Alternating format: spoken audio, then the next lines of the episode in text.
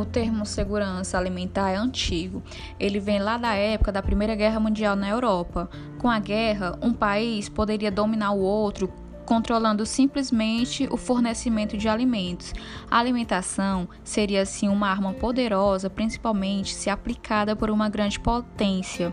em um país que não tivesse a capacidade de produzir por conta própria e suficiente os seus alimentos. Por isso, havia necessidade de formação de estoques estratégicos de alimentos que fortaleceria a ideia de que a soberania de um país dependia da sua capacidade de autossuprimento de alimentos. Existia um conjunto de normas as quais regularizava de maneira que era feito o transporte e o armazenamento de alimentos visando determinadas características físico-químicas, microbiológicas, sensoriais padronizadas e segundo as quais os alimentos seriam adequados ao consumo, refere-se ao alimento seguro.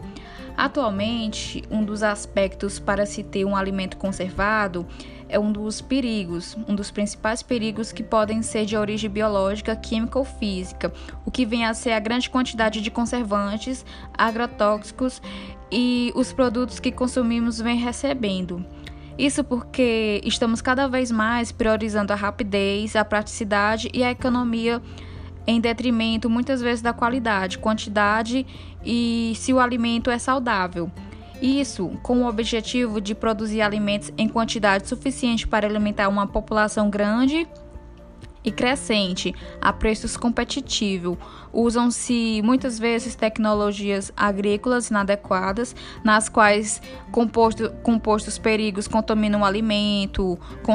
consequentemente os consumidores. Entre estes procedimentos estão o uso indiscriminado de agrotóxicos, hormônios, antibióticos para o animal e aditivos.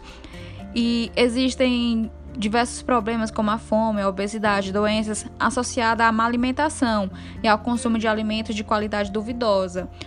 ou prejudicial à saúde bem como a produção predatória de alimentos em relação ao meio ambiente, preços abusivos, Estamos vendo aí a situação do arroz e outros alimentos e a imposição de padrões alimentares que não respeitam a diversidade cultural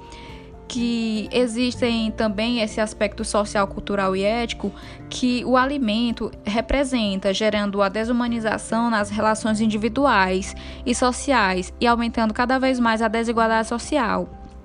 Quando Hipócrates disse faça do alimento sua medicina e da medicina seu alimento, é, provavelmente ele já tinha uma certa consciência de que boa parte dos problemas da saúde do ser humano vem do consumo de alimentos e a água de má qualidade, assim como o bom estado de saúde e equilíbrio depende de alimentos e da água. É, a segurança alimentar trazida aqui no texto, também ela tem sido usada recentemente para definir como um, o estado existente quando todas as pessoas e todos os momentos têm acesso físico e econômico à alimentação que seja suficiente, segura, nutritiva e que atenda às necessidades nutricionais preferenciais alimentares, de modo a proporcionar a vida ativa e saudável. E nesse sentido é que a segurança alimentar ela é vista como objeto de política pública, como foi o caso do programa Fome Zero do, do governo brasileiro é, vários municípios e estados ele tem formulado de implementos políticas locais de segurança alimentar, ou seja, o, o, o estado como um todo está